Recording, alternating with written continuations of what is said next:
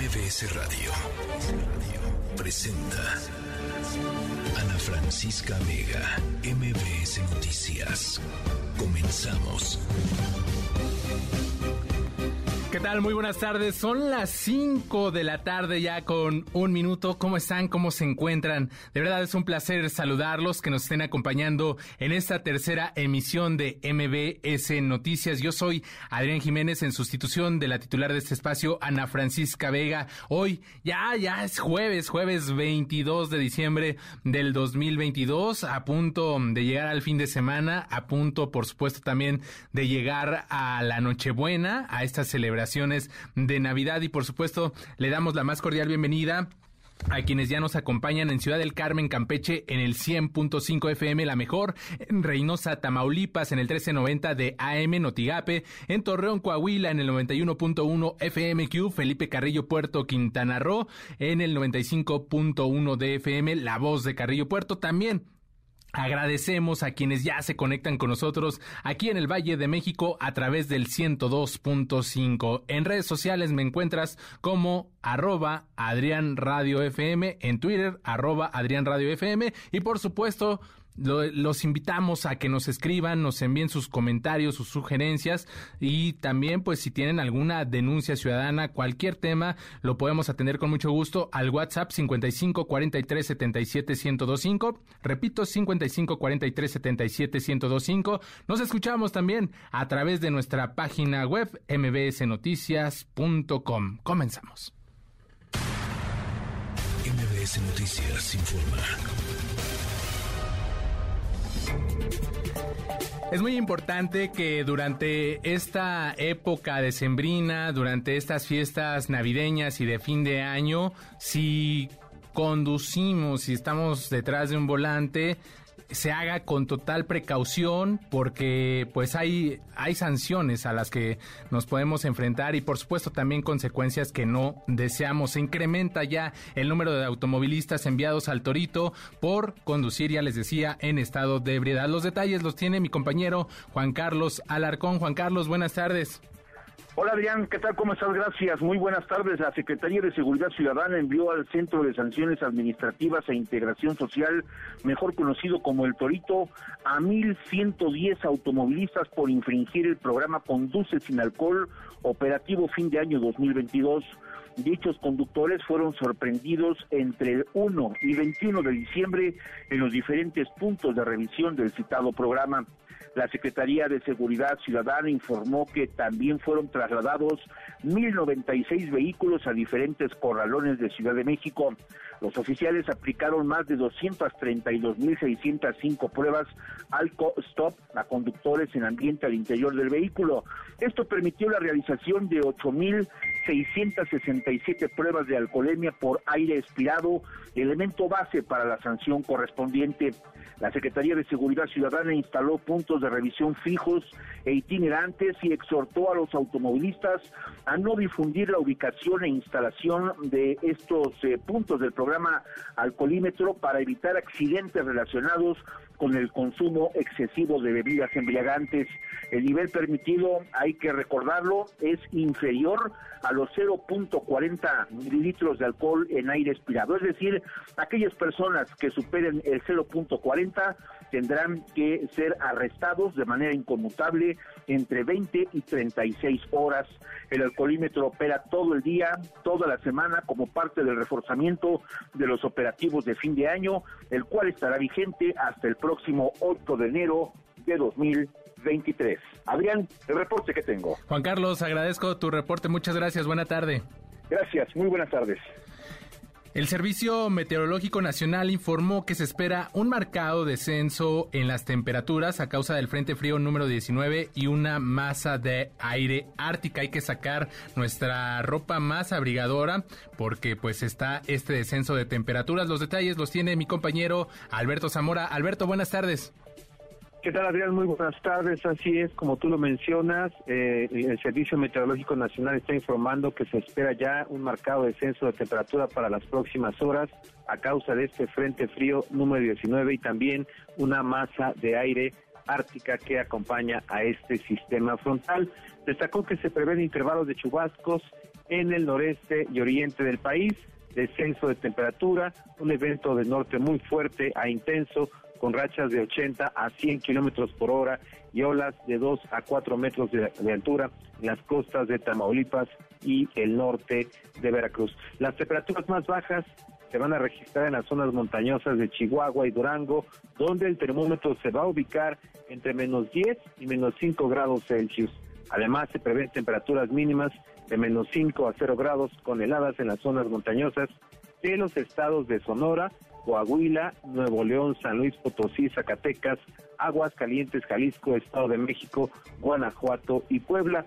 También se esperan temperaturas de 0 a 5 grados Celsius con posibles heladas en zonas altas de las siguientes entidades, Baja California, Baja California Sur, Chiapas, Ciudad de México, Hidalgo, Michoacán, Morelos, Oaxaca, Querétaro, Sinaloa, Tamaulipas, Tlaxcala y Veracruz. A partir de este, de este día, de esta noche, se estará presentando este descenso de temperatura y se espera que continúen estas condiciones el fin de semana, es decir, que tendremos, Adrián, una Nochebuena y una Navidad frías en gran parte del territorio nacional. Adrián, el reporte. Alberto, muchas gracias. Hay que cuidarnos. Hasta luego. Gracias, buenas tardes. Buenas tardes. Y bueno, pues el gobierno federal ha presentado el balance semanal Cero Impunidad en la conferencia matutina de este jueves. El gobierno del presidente Andrés Manuel López Obrador presumió una serie de capturas importantes de la estructura del cártel Jalisco Nueva Generación en, ya les decía, pues en esta conferencia que se ofrece por las mañanas. Mi compañera Rocío Méndez nos tiene toda la información. Buenas tardes, Rocío. Adrián, muy buenas tardes. Y este mensaje se dio desde la base aeronaval de Chetumal, Quintana Roo, donde el subsecretario de Seguridad Pública de la Secretaría de Seguridad y Protección Ciudadana, Ricardo Mejía, destacó efectivamente estas detenciones de este cártel que opera en Jalisco.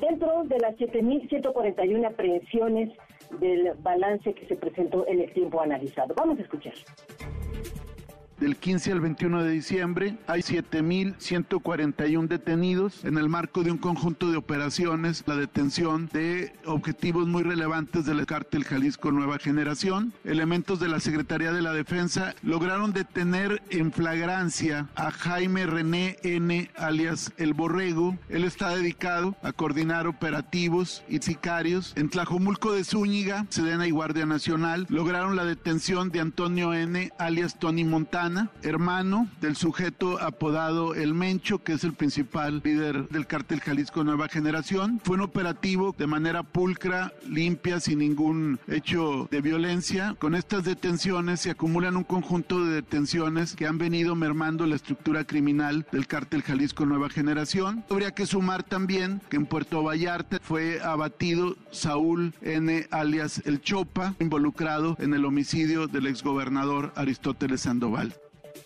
en el largo resumen que se presenta jueves a jueves, Adrián, también se destacó que han recibido sentencia siete sujetos vinculados al multihomicidio ocurrido en un velorio en San José de Gracia, Michoacán, que se conoció como un posible fusilamiento en su tiempo. Vamos a escuchar. Como vinculaciones relevantes está el caso de San José de Gracia, en Atizapán el Alto, a partir de operaciones realizadas por la Secretaría de la Defensa Nacional. Fueron detenidos siete sujetos, con armas largas, se pudo procesar penalmente y ya fueron vinculados a proceso. Con estas detenciones y vinculaciones entre Jalisco y Michoacán, en los municipios de Tizapán del Alto, Manzanilla de la Paz, Santa María del Oro, San José de Gracia, Marcos Castellanos y Mazamitla, se han logrado detener a 87 generadores de violencia, asegurar droga, explosivos, después de los hechos donde asesinaron a unas personas en un velorio en San José José de Gracia, que fue difundido como un supuesto fusilamiento. Adrián, el reporte del momento. Muchas gracias, Rocío. Buena tarde. Buenas tardes. Y bueno, pues hay un abandono en las policías municipales. También pues en este periodo vacacional es importante pues tomar precauciones ante el incremento de diversos delitos y para platicar sobre este tema vamos a, saludar en la línea telefónica a Leonel Fernández, él es director de incidencia en política pública del Observatorio Nacional Ciudadano. Leonel, buenas tardes, ¿cómo estás? ¿Qué tal, Adrián? Muy buenas tardes a ti y a todo el auditorio.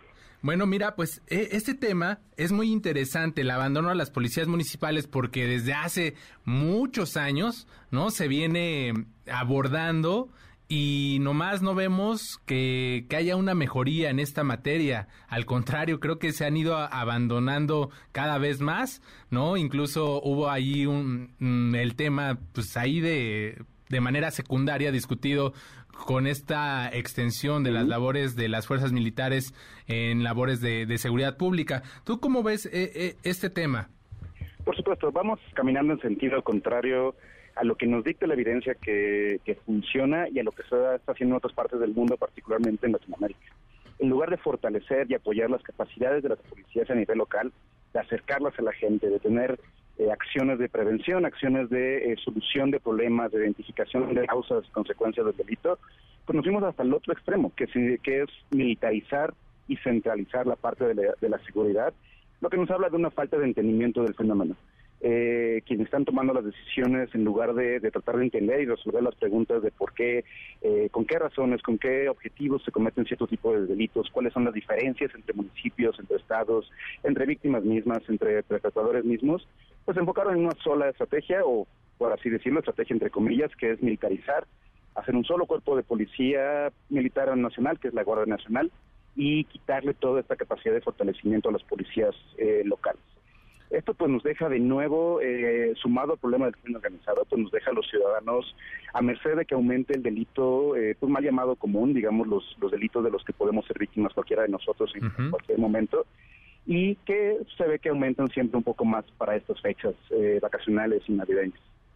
Eh, sin duda, esto que nos dices de, de, hablar de un retroceso, de ir caminando pues en dirección contraria hacia donde tendremos que, que, ir avanzando, pues es algo mm, que se ha observado pues a lo largo del tiempo, pero desde tu punto de vista, en, en este periodo, en esta actual administración, ¿tú ves que ese paso hacia atrás, ese, ese avanzar en dirección contraria, se acentuó todavía más o vamos, digamos, en el mismo ritmo? Sí, por supuesto. Eh, hay dos eh, acciones muy puntuales las que nos hablan que en este sexenio, con, con esta administración, subido por completo de las policías municipales y de la parte local de persecución y de prevención del delito. La primera es la eliminación del subsidio conocido como Fortaseg, que era este subsidio que permitía que el gobierno federal apoyara a los municipios que tenían más problemas, particularmente de robos y de homicidios, y que tenían problemas para resolverlos, eh, con capacitaciones, con más armamento, con más capacidad táctica. Eh, pues, se abandonó por completo y los municipios quedaron sin este gran estímulo que, que funcionaba y que vimos que en algunos municipios en tiempos pasados, como el caso de Querétaro, el caso de Morelia, el caso completo de la zona metropolitana de Monterrey fue muy funcional y ayudó a darle vuelta, al menos a la perspectiva. Es evidente que esto se tenía que ir construyendo con el tiempo.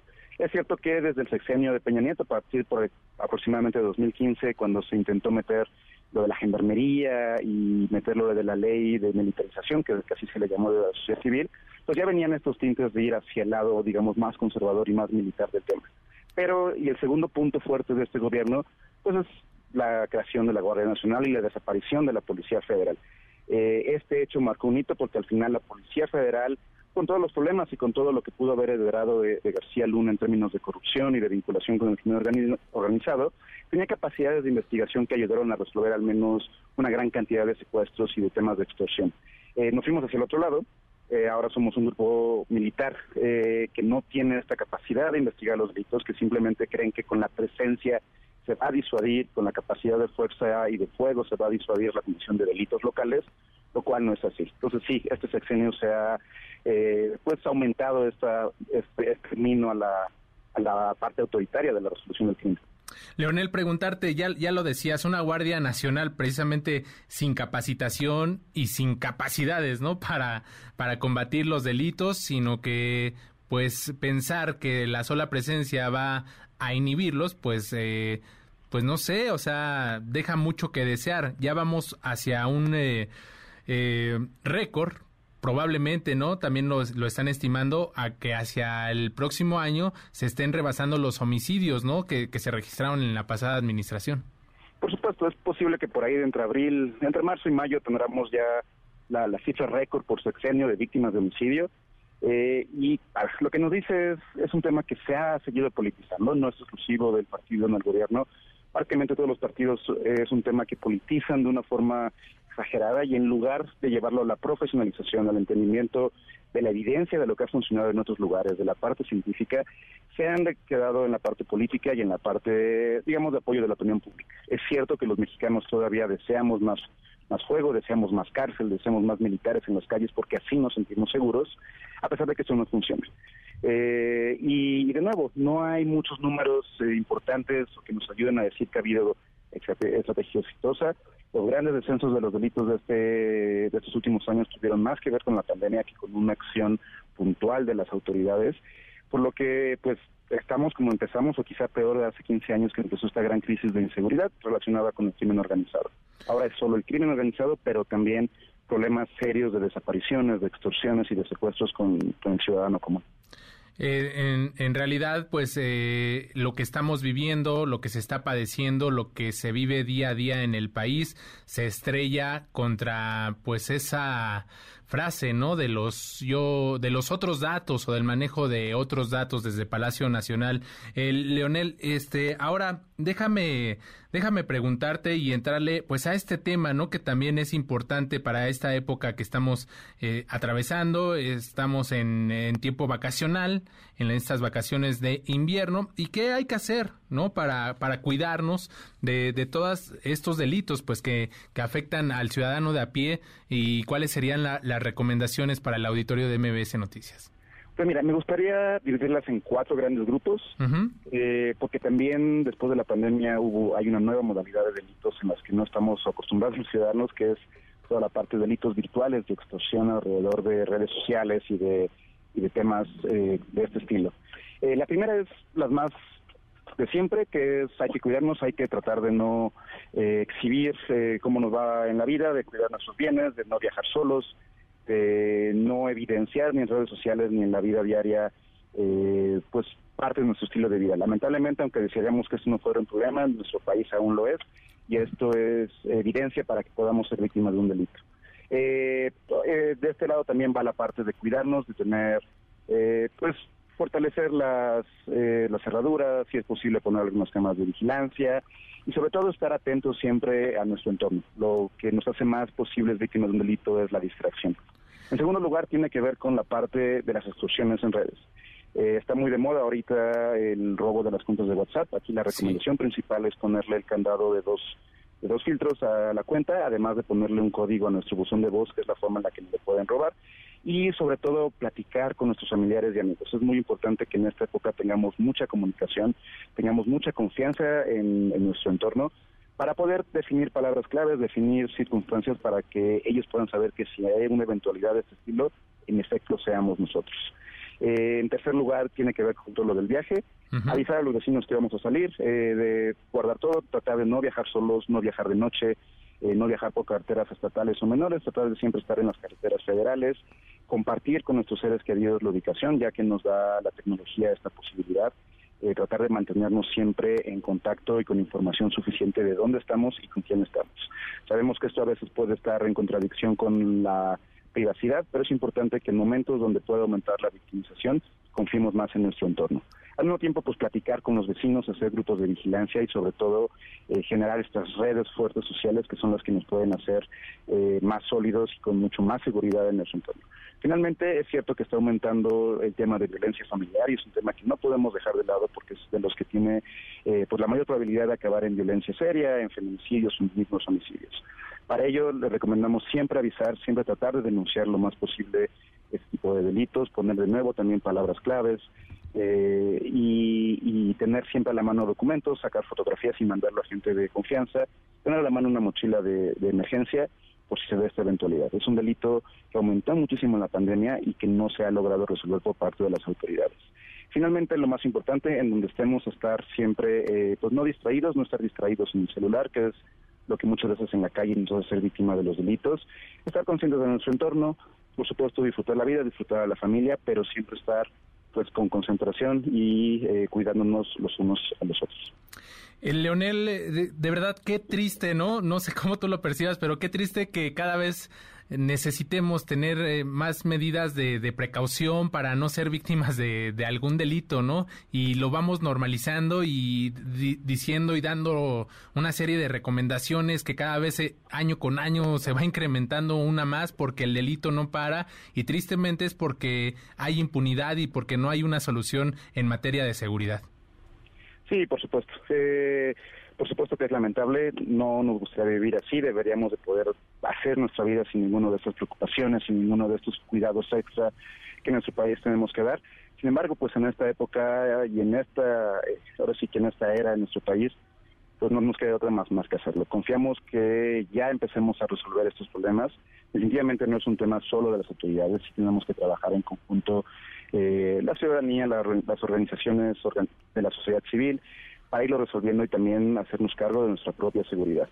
Eh, en el Observatorio Nacional tenemos fe de que esto eventualmente va a ir eh, cambiando, va a irse resolviendo. Ya hemos tenido momentos de picos altos que logramos resolver, como en la aquella crisis de finales de los 90 de secuestro, que después hubo algunos años de tranquilidad. Esperamos que esto ya empiece a bajar en los siguientes años, si no por parte de las autoridades, al menos sí por parte del trabajo social, eh, tanto organizado como, como el civil. Leonel Fernández, director de Incidencia en Política Pública del Observatorio Nacional Ciudadano, muchísimas gracias por esta información. Eh, con mucho gusto, Adrián. Le recordamos a todo el auditorio que cualquier cosa y si no funcionan estas recomendaciones, siempre se pueden acercar al observatorio. Tenemos el área de atención a víctimas, eh, que con mucho gusto les daremos instrucciones de apoyo tanto psicológico como jurídico para poder atender algunas de estas situaciones. Nos pueden encontrar en nuestra página de internet onc.org.mx, así como en nuestras redes sociales, Observatorio Nacional Ciudadano en cualquiera de las tres principales y con mucho gusto les podemos ayudar para casos que tengan de emergencia de estos o de cualquier otro tipo de delito. Leonel, muchas gracias, que tengas una excelente tarde. Excelente tarde a ti también, Adrián, y a todo el auditorio. Felices fiestas. Igualmente, hasta luego. MBS Noticias informa. Vamos a saludar nuevamente a mi compañera Rocío Méndez. Nos tiene información sobre el COVID, sobre lo que dijo el presidente Andrés Manuel López Obrador, de que nadie se murió fuera de los hospitales por este padecimiento. Buenas tardes, Rocío. Buenas tardes, Adrián. Desde Chetumal, Quintana Roo, el presidente Andrés Manuel López Obrador dijo que a mediados del próximo 2023 el país contará con uno de los mejores sistemas del mundo a través de su programa In Bienestar y en ese terreno habló de las acciones de su gobierno durante la epidemia del coronavirus. Vamos a escuchar la pandemia de COVID y así usamos todo lo que se pudo para que no se quedara la gente sin atención. Es muy triste decirlo, pero logramos que todos los pacientes de COVID fueran atendidos en una cama. No se nos murió nadie fuera de los hospitales como sucedió en otros países. ¿En la zona Maya sí sucedió, presidente? No, no, esa es la información que yo tengo, aunque respeto tu punto de vista. Entonces conseguimos antes que otros países la vacuna, 250 millones de dosis que se aplicaron. Entonces enfrentamos esa pandemia que causó mucho dolor. Adrián, el reporte del momento. Gracias, Rocío. Buena tarde. Buenas tardes. Ante el incremento en el número de casos de COVID-19 en la Ciudad de México, la jefa de gobierno Claudia Sheinbaum hizo un llamado a la población para que se apliquen el biológico de origen cubano, Abdala, en particular a las personas mayores de edad que requieran de un refuerzo o no tengan ninguna dosis, el cual pues ya está disponible desde el día de ayer en los 230 centros de salud capitalinos. Escuchemos. Hasta ahora no tenemos un incremento significativo en, hospitalizaciones y en general el incremento es no solo por COVID, sino en general por enfermedades respiratorias, inclusive influenza. Entonces hacer un llamado, recuerden que está la vacuna Abdalá ya disponible en los centros de salud para que eh, sobre todo las personas vulnerables reciban su siguiente vacuna o su refuerzo de vacuna y también la vacuna de la influenza que se está todavía aplicando. Vamos a una pausa. Al volver estaremos abordando la crisis política que se está viviendo en Perú, así que no nos tardamos. Regresamos. MBS Noticias con Adrián Jiménez, en ausencia de Ana Francisca Vega. En un momento regresamos. MBS Noticias con Adrián Jiménez, en ausencia de Ana Francisca Vega. Continuamos. Ya estamos de vuelta y Nos enlazamos con nuestro corresponsal en Perú, Héctor Villa, porque hay información respecto a lo que ya les decíamos, esta crisis política y social que se está viviendo allá, pues eh, alrededor de Pedro Castillo, que pues había pedido pues una reunión urgente con la Comisión Interamericana de Derechos Humanos y su abogado. Héctor, buenas tardes, ¿cómo estás? Hola, buenas tardes, Adrián. En, efecto, así como lo mencionas, el expresidente Castillo, a través de un comunicado que publicó en sus redes sociales, eh, solicitó a la Comisión Interamericana de Derechos Humanos, que ya lleva tres días en el país, eh, pueda reunirse con eh, su abogado, Wilfredo Arturo Robles Rivera, en este caso, el defensor de Castillo señaló que la Secretaría Ejecutiva respondió Em, a, digamos, a esta solicitud que hizo el expresidente diciendo que el equipo técnico de la CIDH que tiene, eh, tiene un programado una visita al expresidente, específicamente en la sede de la Dirección de Operaciones Especiales de la Policía, donde Castillo se encuentra recluido desde el pasado 8 de diciembre. Eh, aprovecho también la oportunidad para comentarte que la presidenta Dina Boluarte también estuvo recientemente en una actividad relacionada con la clausura del año académico de la Policía Nacional y allí se refirió también a esta propuesta de adelanto de elecciones que se está discutiendo en el Congreso. Eh, quiero que escuchemos ahora a continuación a la presidenta Boluarte hablar del tema. Este no es el momento para dilatar la salida a la crisis política. Es momento de escuchar el clamor de nuestros ciudadanos y de nuestras ciudadanas. Es momento de recuperar la paz social y darle estabilidad y gobernabilidad a la patria. La confrontación y la polarización le han hecho mucho daño al país. Necesitamos voltear esta página para dedicarnos a trabajar por la salud, por la educación, por la reactivación económica y la seguridad.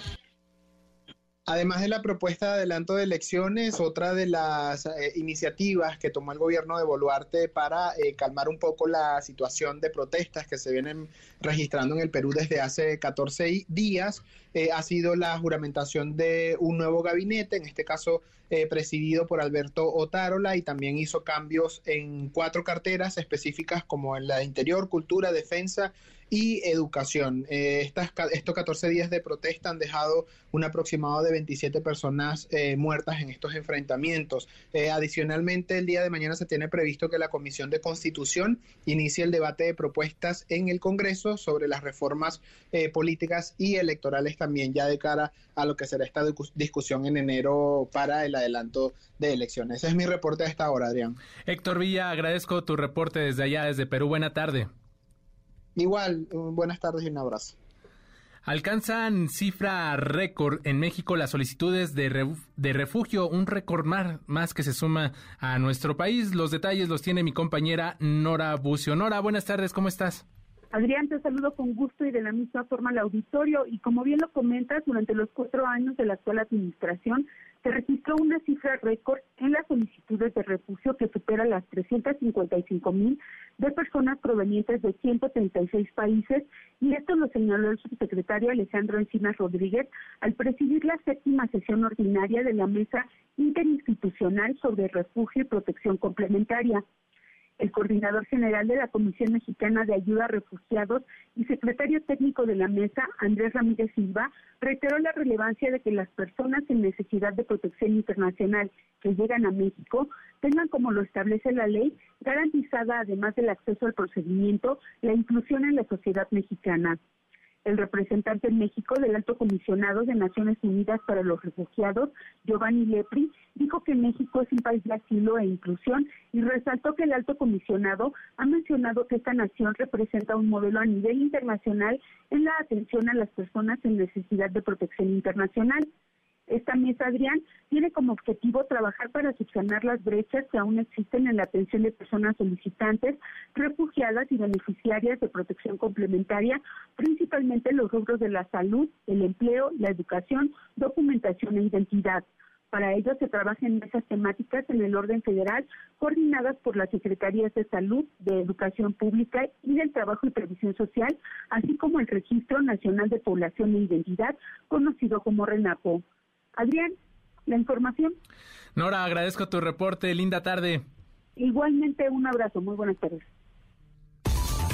Ana Francisca Vega, NMBS MBS Noticias. Yo soy William Wallace. Y veo todo un ejército de compatriotas dispuestos a desafiar la tiranía. Han venido a pelear como hombres libres. El momento sonoro de hoy lo iniciamos con una pregunta que mucha gente alrededor del mundo se tiene que hacer en algún punto de su vida. ¿Qué estarías dispuesto a hacer o arriesgar para defender tus derechos? ¿Y los de alguien más? ¿Qué tantos riesgos estarías dispuesto a tomar? ¿Estarías dispuesto a desafiar a tu propio gobierno?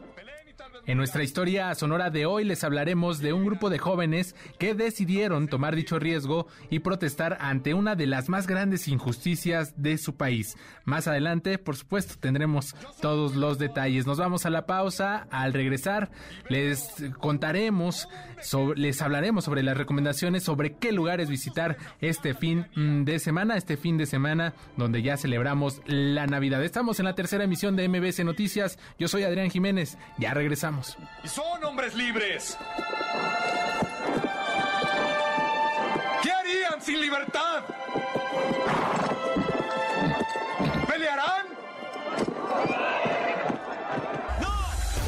MBS Noticias con Adrián Jiménez, en ausencia de Ana Francisca Vega.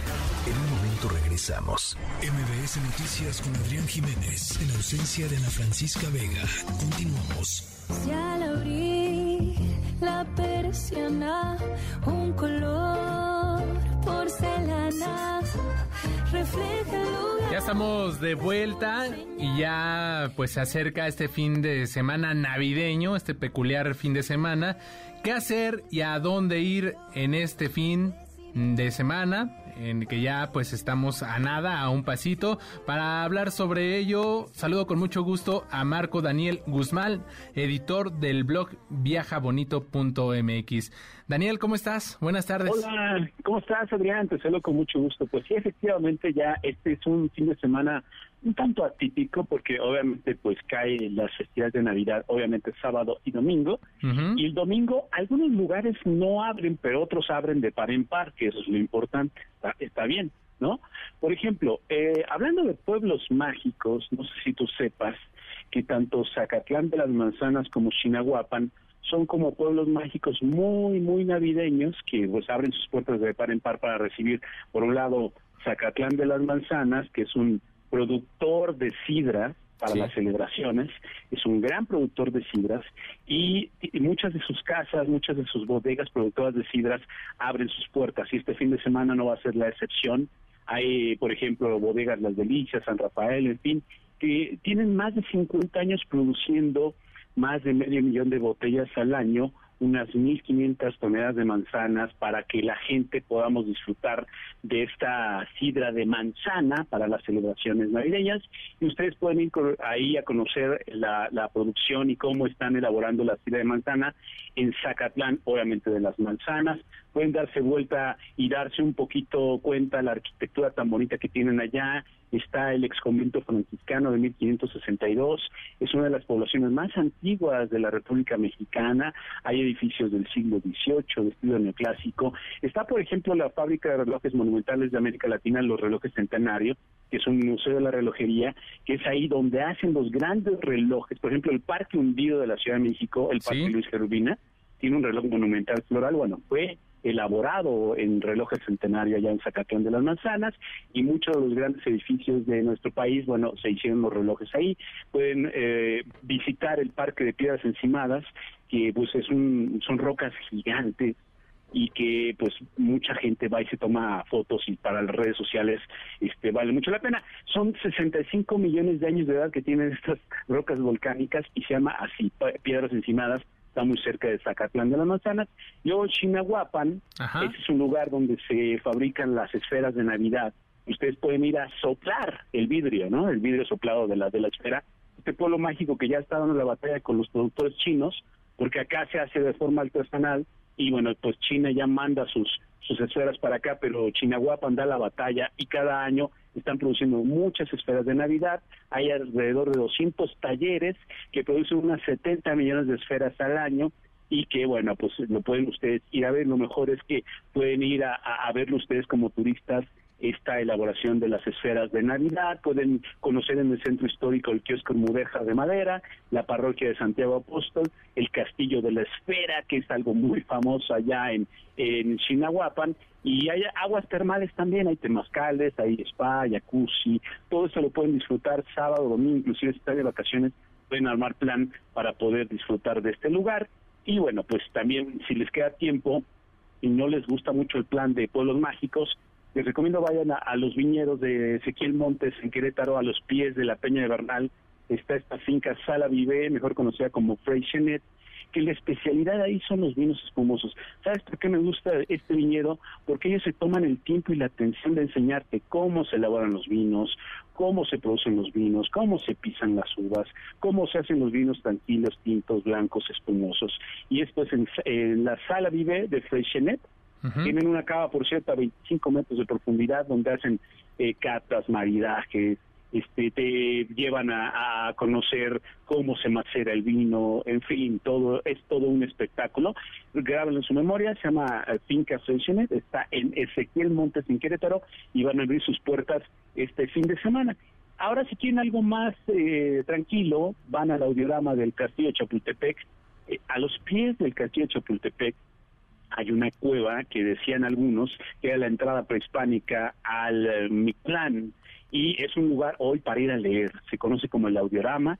Ustedes pueden ir a tomar un libro. Está a espaldas del castillo de Chapultepec, enfrente del el monumento al Escuadrón 201. Por ahí hay una guguete gigante que se llama el Sargento. Ustedes pregunten por el audiorama y van a llegar muy cercano unos pasos del metro Chapultepec. Se sientan a disfrutar música clásica de Chopin, y, pueden agarrar un buen libro ahí y disfrutar del ambiente del, del, del, bosque de Chapultepec.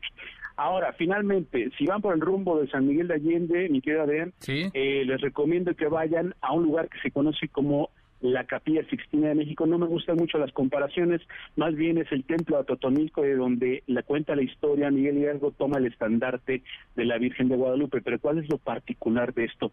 Que todas las paredes de este lugar están dibujadas por el pintor criollo Miguel Antonio Martínez de Poca Sangre con escenas bíblicas.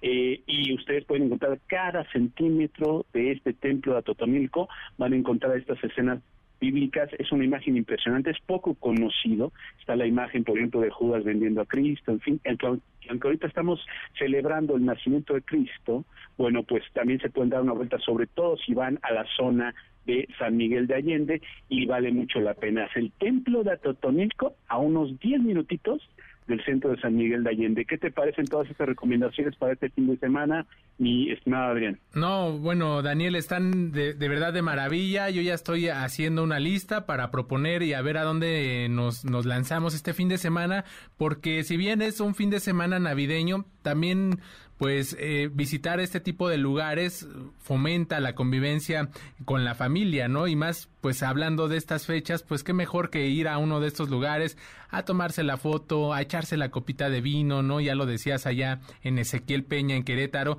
Y también a mí me gustaría agregar, porque te fuiste ahí por Puebla a dos pueblos mágicos, también está Atlisco, ¿no? Es una, una buena opción porque adornan muy bonito con, con sus luces, este, digamos, los pueblos mágicos, cada uno de ellos tiene tiene cosas eh, muy interesantes, cosas que ofrecerte y, y, se me viene a la memoria pues también pueblos mágicos que nos quedan muy cerca a nosotros de aquí de la Ciudad de México que están ubicados en Hidalgo. Claro, exactamente. Está, por ejemplo, Real del Monte, que es una villa inglesa. Y ahorita que mencionabas Atlisco, bueno, su característica son las flores. Tienen una villa navideña de luces y es sumamente famosa. Se llena un poquito, por si les gusta un poquito como el, eh, este eh, eh, estar en medio de la, de la gente. Hay gente que le gusta mucho eso, pero vale mucho la pena disfrutar de esto. Y en Hidalgo, pues obviamente con Real del Monte pueden bajar a las antiguas minas de extracción de plata, comer un buen paste y vivir la experiencia ser minero por un día en las minas donde ustedes pueden bajar hasta unos 450 metros de profundidad, pero no tengan miedo, ya está todo controlado, ya está todo muy bien eh, señalizado, les dan su casco, les dan inclusive su atuendo de minero y es, es, es muy a gusto. Entonces, hay muchas cosas que pueden hacer, yo les recomiendo que puebleen, que salgan a pueblear toda la ciudad y hay un tip que les quiero dejar para el 25 de diciembre y tanto para el 25 de diciembre como para el 1 de enero, la ciudad del centro histórico prácticamente está desierta. Vacío, si sí. Se quiere ir a dar una vuelta al centro histórico y tomarse la ansiada foto sin gente, estos días son los adecuados. Totalmente de acuerdo, eh, son, son muy buenas opciones, este, incluso, es, pues, eh, si vas no muy temprano, digamos todavía ahí antes del mediodía, está todavía muy solito, muy vacío y puedes aprovechar los distintos escenarios que de verdad hay que voltear a la mirada hacia cualquier rincón del centro histórico para encontrar una maravilla, ¿no? De, arquitectura, de diseño, que, que a veces por el ritmo de vida tan agitado que llevamos, solo caminamos rapidísimo por esa zona y no nos damos cuenta de, de estos atractivos. Claro, me he percatado yo que esos dos días que, te acabo de mencionar son los días en los cuales tú puedes tener la ciudad para ti, el centro histórico para ti. Calle Moneda, calle Madero, 16 de septiembre, inclusive por el del eje central, está vacío. Entonces puedes aprovechar para hacer esta añorada foto para las redes sociales y disfruta. Ya por ahí a la tardecita 3, 4 ya empiezan a abrir tímidamente algunos comercios, aunque la mayoría no abre, y eso es lo bonito, ¿no? De nuestro centro histórico, que lo puedes disfrutar con gente todo el año o estos dos días prácticamente sin nadie para tomarte la ansiada foto, Adrián. Sí, no, sin duda son, son opciones que, que tenemos que tomar en cuenta de aprovechar estos días que, que muchos pues van a, a, descansar, a nosotros nos toca seguir trabajando, pero hay que, hay que aprovecharlo con la familia, estos espacios son, son muy bonitos y ya lo decías, estas opciones que das, unas con mayor tranquilidad, otras a quienes les guste andar como que entre más multitud, ya lo decías en el caso de Atlisco, pues ahí están las distintas opciones. Y si me permites, Daniel, se me vino a la mente ahorita un pueblito mágico que también queda cerca de aquí, este, Aculco, ahí para traer un quesito o, o, algo así también está está muy bonito está está está padre para ir a, a, dar a dar la vuelta a traer pues no sé quizá un poco de chorizo no este y, disfrutar de, de, este lugar. Hay unas cascadas también ahí muy bonitas. Entonces hay hay muchas opciones y hay que, que conocer los distintos rincones de nuestro país. Sí no cada pueblo mágico tiene su alma aunque pareciera que, que no eh, y si mencionas pueblo mágico, tal vez lo que tienen en común es que todos tienen su zocalito, su plaza pública y todo, pero cada uno tiene su alma, ¿no? Eh, por ejemplo, mencionabas ahorita Aculco con sus columnas basálticas sí. y, y, y, está está increíble, ¿no? Lo que decías de los pueblos mágicos de Hidalgo que son de extracción minera, hay pueblos mágicos con playa como Isla Mujeres en, en Quintana Roo, Sayulita allá en Nayarit. Entonces es cuestión de ver qué es lo que queremos para lanzarnos a la aventura y creo que es una muy buena ocasión para hacer una de las actividades que más nos gusta a los mexicanos, que es pueblear, que no es otra cosa más que perderse en las calles empedradas de los pueblos mágicos, comer y disfrutar de la arquitectura y la buena comida de nuestras poblaciones, que la verdad es que se pintan solos para recibirnos. Pues ahí están las recomendaciones deliciosas y mágicas de Daniel Guzmán, editor del blog viajabonito.mx. Daniel, muchísimas gracias. Te mando un fuerte abrazo, Adrián. Igualmente, a todos igualmente, los que escuchan. igualmente, felices fiestas. Vamos a una pausa y regresamos con más información. Estamos en la tercera emisión de MBS Noticias. Soy Adrián Jiménez. Ya volvemos. La tercera de MBS Noticias. En MBS, noticias que ponen de buenas. La Secretaría de Agricultura y Desarrollo Rural, a través de la Comisión Nacional de Zonas Áridas, apoyará el establecimiento de 18 viveros de nopal forrajero sin espinas en siete municipios del estado de Zacatecas. El objetivo, señaló la Secretaría, es incrementar la disponibilidad de forraje para el ganado, generar ingresos con la venta del nopalito tierno al momento de la poda de formación y aumentar el valor de cada una de las superficies beneficiadas. Después de cuatro años de trabajo y dos semanas de intensas negociaciones, con una destacada intervención de la Delegación de México, en Montreal, Canadá, la Conferencia de las Naciones Unidas sobre Biodiversidad adoptó el Marco Mundial de Biodiversidad Post-2022. Este instrumento incluye los objetivos y metas del nuevo marco global, el marco de indicadores para el monitoreo, reporte y revisión de su implementación, el desarrollo de capacidades y cooperación técnica y científica, la movilización de recursos, así como avances sobre el uso de información de secuencias digitales de recursos genéticos.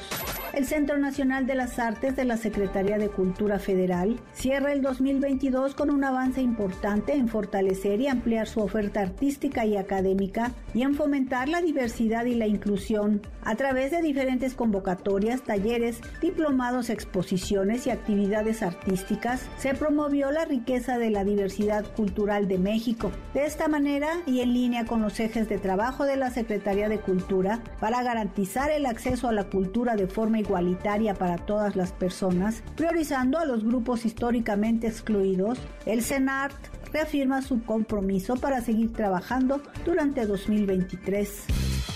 En MBS, noticias que ponen de buenas. En un momento regresamos. MBS Noticias con Adrián Jiménez, en ausencia de Ana Francisca Vega. MBS Noticias con Adrián Jiménez, en ausencia de Ana Francisca Vega. Continuamos.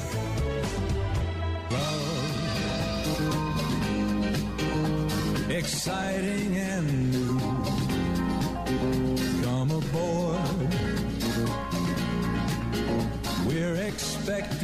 Ya estamos de regreso a México, a nuestro país.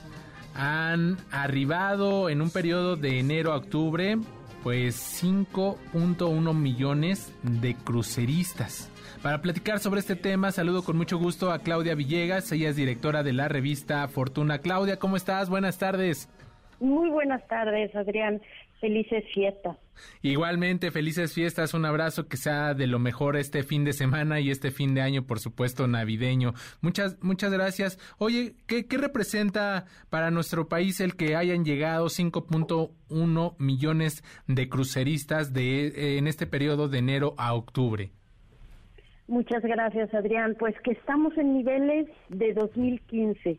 Imagínate, que este flujo de visitantes extranjeros en 2019 estaba en 8.9 millones de visitantes que había venido creciendo desde 1985 de ser un millón doscientos, dos millones trescientos en 95 hasta llegar a este nivel de 5 millones en 2015 y luego crecer a 8 millones. Y llegó entonces la pandemia, Adrián, y cayó el nivel de visitantes en cruceros más de 70%. ¿Por qué? Pues porque esta fue una industria que prácticamente durante la pandemia sí tuvo que bajar totalmente la cortina, tuvo que amarrar y tirar anclas porque ustedes recuerdan que cuando se dio pues el pico más alto de la pandemia se escuchaba bueno ya hay cruceros con personas contagiadas y los vamos a tener que ayudar. Entonces este sector que en realidad es un oligopolio entre empresas estadounidenses y noruegas sí pudo decir bueno vamos a bajar la cortina y ahorita está regresando pero no está regresando a los niveles históricamente altos que se tuvieron en 2019, Adrián. Eh, eh, son, son todavía estas cifras muy lejanas a lo que nos estás comentando, ¿no? Son prácticamente tres millones menos de cruceristas que estarían llegando a nuestro país, digamos, respecto a estas cifras prepandemia. Así es, el nivel de turistas de cruceros ha llegado a representar en nuestro país, Adrián, más del 20.4% del número total de turistas internacionales. Tenemos 11.000 kilómetros de litorales, tenemos destinos turísticos desde Baja California, Quintana Roo, eh, Culiacán, Mazatlán. Estos destinos que son muy atractivos y que las empresas de cruceros, insisto, extranjeras y oligopólicas, y hago mucho énfasis en, el oligopólico porque eh, no es un transporte, el, tema de los cruceros es algo muy interesante porque no es un transporte, sino son un destino en sí mismos, estos hoteles flotantes que constituyen todo un atractivo turístico que, que yo a veces pienso que compiten con los destinos turísticos de muchos países de la región de, de Centroamérica, Caribe. Y entonces aquí viene el otro dato interesante, Adrián, ¿cuánto nos dejan esos millones de visitantes o solamente sirven para engrosar los números y que la Secretaría de Turismo diga, oye, mira qué bien vamos en turismo. Sí, justo te iba a preguntar eso, si ya, ya lo decías muy bien, ¿no? Ah, no se tratará de, de, cifras alegres de, de, la Secretaría de Turismo. ¿Cuánto, ¿Cuánto se está ingresando por divisas actualmente y haciendo la comparativa con estos niveles que teníamos antes de la pandemia, eh, cómo andamos? Mira, tenemos un ingreso de, de, acuerdo con datos de la Secretaría de Turismo, de 390 millones de dólares y es un gasto promedio de 75.8 dólares. Es cierto, son 11% más que lo que teníamos en 2021 con los 68.2 dólares, pero nada que ver con los 150, con los hasta 200 dólares que llegaron a, a gastar en los destinos. Pero ¿qué pasa? Bajan a Quintana Roo, hacen un paseo.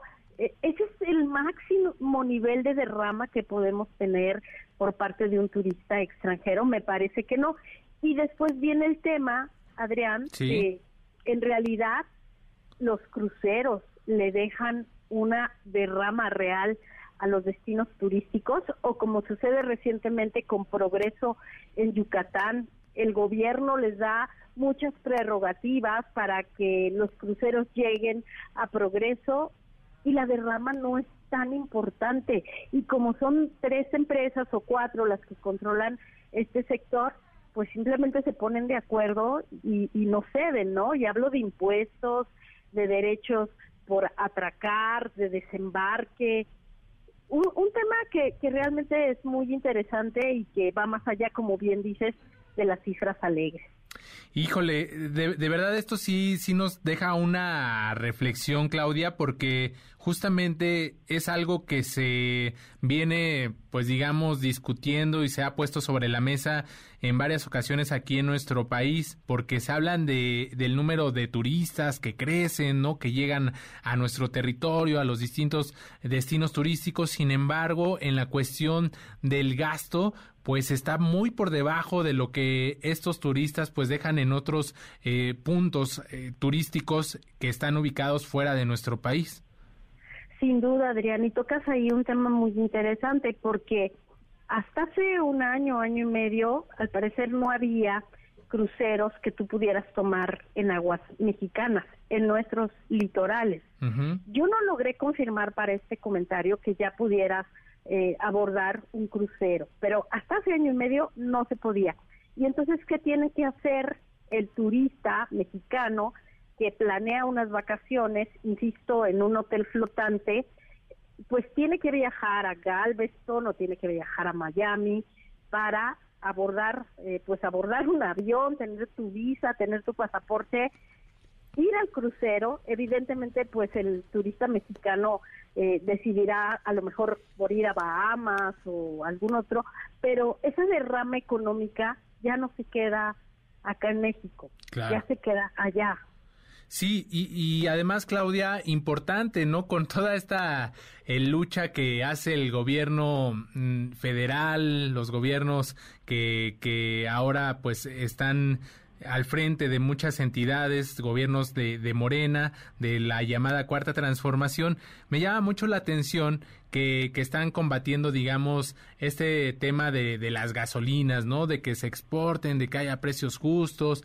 ¿Y, y por qué aquí Tú, tú, ya hablas de este gran monopolio, ¿no? Que está concentrado en dos países, Estados Unidos y, Noruega, y, y no, no, se hace nada, ¿no? Para, para que se quede parte de ese recurso de, de, de esa derrama que, que, se está yendo, pues nada más como que pasa, ¿no? va de pasadita aquí por nuestro territorio, pero finalmente llega a otras naciones y, y te lo digo porque por ejemplo, en el caso de la Ciudad de México se hace una defensa de estas aplicaciones, ¿no? Que dicen, no, por el uso que le dan a la infraestructura de la ciudad, tienen que pagar cierto impuesto, ¿no? Y en este caso, ¿qué está pasando, no? ¿Se hacen de la vista gorda o por qué? O, o en el afán de no quererle mover ahí y no nos vayan a dejar de visitar, este, pues no, no, no le movemos al tema, ¿no?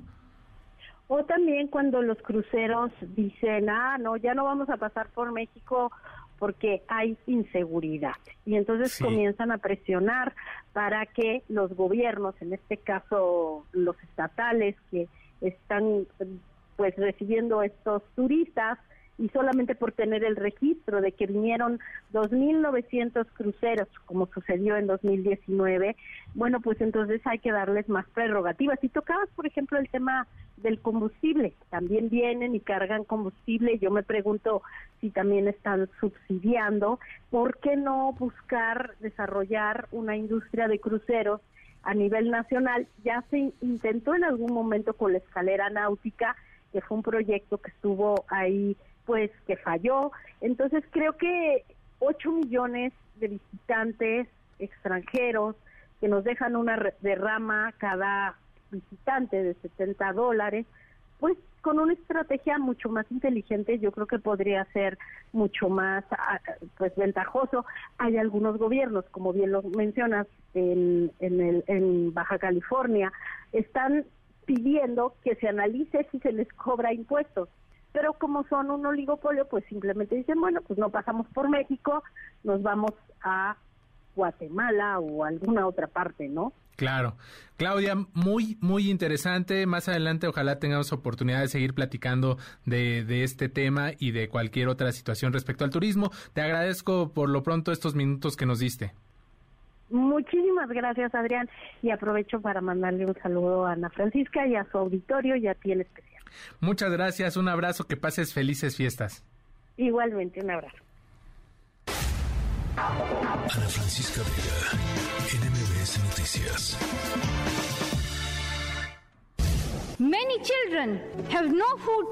Muchos niños no tienen que comer y esos niños se mueren por falta de educación.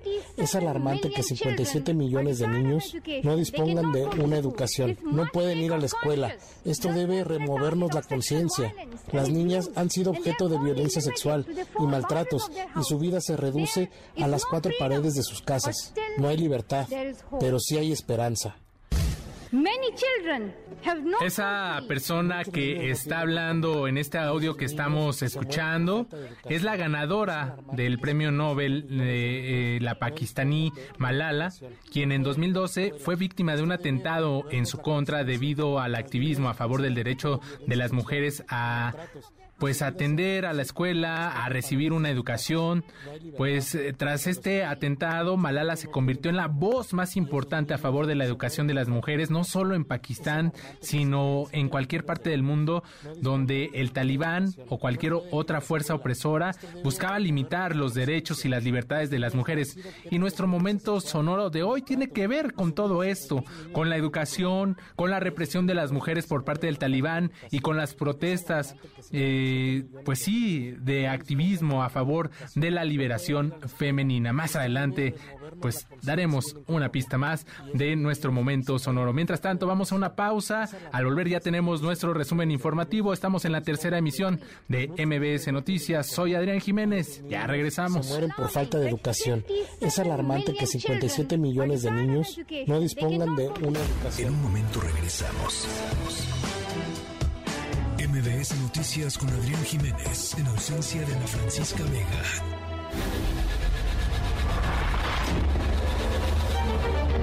MBS Radio presenta Ana Francisca Vega en MBS Noticias. Continuamos. Ya son las 6 de la tarde con 9 minutos. Es jueves, jueves 22 de diciembre del 2022. Les recuerdo nuestro número de WhatsApp 55 43 77 1025 55 43 77 1025. En la siguiente hora vamos a platicar sobre las acusaciones de plagio en contra de la ministra Yasmín Esquivel. Vaya, vaya tema ahí entre la tesis que presentó en la hora Facultad de Estudios Superiores Aragón, en ese entonces, en la década de los 80, eh, Escuela Nacional, eh, la, la, ENEP, la Escuela Nacional de Estudios Profesionales ENEP. Además, Irma Uribe nos dirá qué libros regalar en esta Navidad. Mientras tanto, vamos con nuestro resumen informativo. MBS Noticias informa. Y bueno, pues en la Cámara de Diputados nos hicieron esperar. También hay reacciones por este presunto plagio de la tesis de la ministra y aspirante a la presidencia, a la presidencia de la Suprema Corte de Justicia, Yasmín Esquivel. Para que nos cuente los detalles, Angélica Melín en la línea telefónica. Buenas tardes, Angélica. Hola Adrián, qué gusto saludarte también. Eh, saludos a los amigos del auditorio. Ya entraron los diputados federales a este tema que bien lo dices, eh, se ha convertido en un escándalo, esto por las eh, aspiraciones de la ministra Yasmín Esquivel Mota a presidir el alto tribunal, es decir, a ser presidenta de la Suprema Corte. Legisladores de oposición y también del bloque de la mayoría hicieron ya pronunciamientos sobre este polémico tema. Habrían algunos al señalar que, bueno, pues incluso podría haber fuego amigo en la revelación que se ha hecho a través de investigación periodística sobre este tema y, bueno, pues algunos otros congresistas desde el bloque mayoritario defendiendo de manera colateral a la ministra Esquivel Moza. Los integrantes de la bancada del Partido Acción Nacional incluso dieron opiniones, Adrián, eh, los eh, legisladores panistas pues sí señalaron que este tema es muy grave y pues es un verdadero escándalo que una ministra de la Corte, una persona que se dedica a eh, la impartición de justicia, bueno, pues esté involucrada en un caso de pues plagio, del robo de las ideas y de la tesis de, en el caso de su tesis de legislatura, y bueno, pues el diputado Gabriel Cuadri señaló que, bueno, pues este caso de la ministra Yasmín Esquivel muestra que el actual gobierno es el de los peores y también lo llamó castistocracia. El eh, diputado Cuadri de la Torre también se refirió a la ministra Esquivel Moza como una peje ministra y es que también su compañero de bancada, el vicecoordinador Jorge Triana, Jorge Triana pidió no olvidar que la ministra señalada en este caso, bueno, pues es esposa de uno de los empresarios más cercanos al presidente Andrés Manuel López Obrador, el empresario José María Y bueno, pues eso también involucra, involucró desde el principio a la ministra Esquivel en conflictos de interés. El diputado Triana Tena fue quien dijo, Adrián, que este tema pues podría ser eh, un caso de fuego amigo, es decir, que desde las esferas cercanas a la propia Suprema Corte o a la propia ministra Esquivel Moza se haya dado a conocer esta información.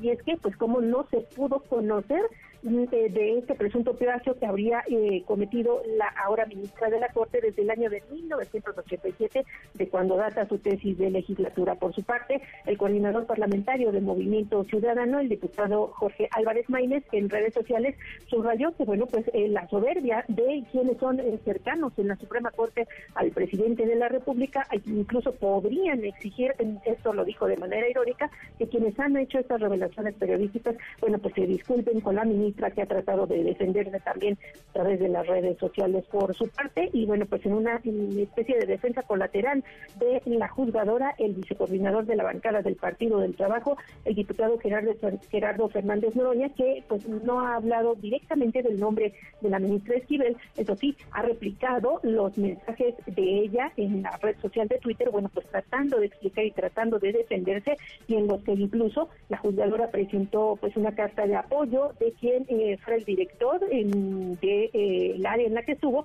cuando hizo su tesis doctoral, pero este es un caso distinto, la tesis doctoral en la Universidad de Anáhuac, y bueno, pues el diputado Fernández Noroña en el intento de salir a dar la cara replicó estos mensajes de defensa de la ministra Yasmín Esquivel Moza. Así las reacciones de desenlazo, Adrián.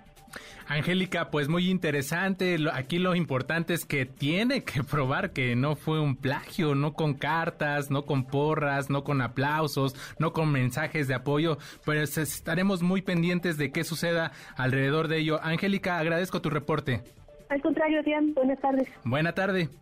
Y en esta temporada de Sembrina, la Profeco ha redoblado los operativos de vigilancia para evitar abusos en contra de los viajeros, principalmente en las centrales de autobuses y en los aeropuertos. Todos los detalles los tiene mi compañera Citlali Sainz. Citlali, buenas tardes.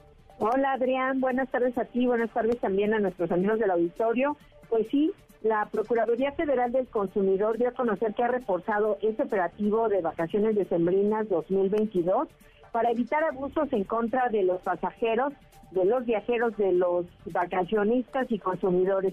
Y es que la Profeco indicó que se han colocado módulos de atención en, en los principales aeropuertos y también en las centrales camioneras del país así como en hoteles, moteles y tiempos compartidos, en zonas de restaurantes, centros comerciales, jugueterías, mercados públicos y también en las centrales de abasto. El Procurador Federal del Consumidor, Ricardo Sheffield, indicó, Adrián, que en 2021 se presentaron 126 quejas en contra de proveedores. Dijo que la mayoría se resolvió a través de conciliación y se espera que pues para esta temporada de fin de año también se registre un número menor. Vamos a escuchar lo que dijo. 126 quejas. Aerolíneas comerciales 66. Agencias de viajes 37. Empresas de tiempo compartido 22. Empresas de autotransporte de pasajeros 15. Hoteles y moteles 6, 126. Para millones y millones de pasajeros, muy pocas. ¿eh? Yo espero que este año sean menos todavía. ¿Por qué? Porque la mayoría se concilian. Estas son las que no se conciliaron, porque alguna de las dos partes no aceptó conciliar.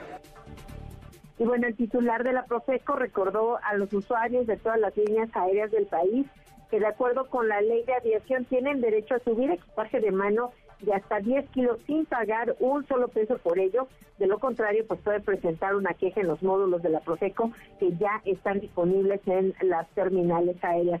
Finalmente indicó a los consumidores que además de los módulos de atención va a estar disponible el teléfono del consumidor y también Concile Express.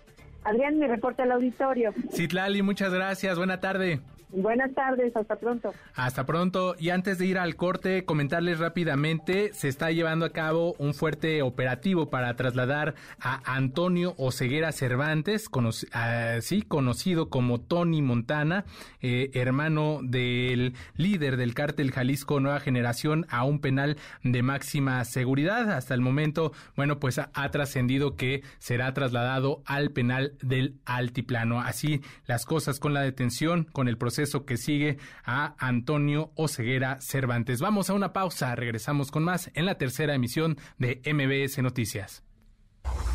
MBS Noticias con Adrián Jiménez, en ausencia de Ana Francisca Vega. En un momento regresamos. MBS Noticias con Adrián Jiménez, en ausencia de Ana Francisca Vega. Continuamos. Ya estamos de regreso, son las 6 de la tarde con 18 minutos. Vamos a entrarle a este tema de la ministra Yasmín Esquivel, quien es acusada de plagio y que pues ya eh, comenzó su defensa a través de las redes sociales. Saludo con mucho gusto en la línea telefónica a Tito Garza, investigador del Instituto de Investigaciones Jurídicas de la UNAM. Tito, buenas tardes, ¿cómo estás? ¿Qué tal, estimado? Gracias por la invitación. Un saludo a todo tu auditorio. Eh, gracias por estar estos minutos con nosotros. Bueno, pues eh, también leíamos con, con, mucho interés una columna que publicas a, acerca de la ministra Yasmín Esquivel y no sería la primera vez que, digamos, eh, tropieza en esta carrera donde pues es donde tiene que hacer eh, valer lo que dice la Constitución y no es como muy congruente con lo que dice y con lo que realmente está haciendo. Tito, ¿qué lectura le das pues a esto que resulta pues de, de entrada muy muy grave?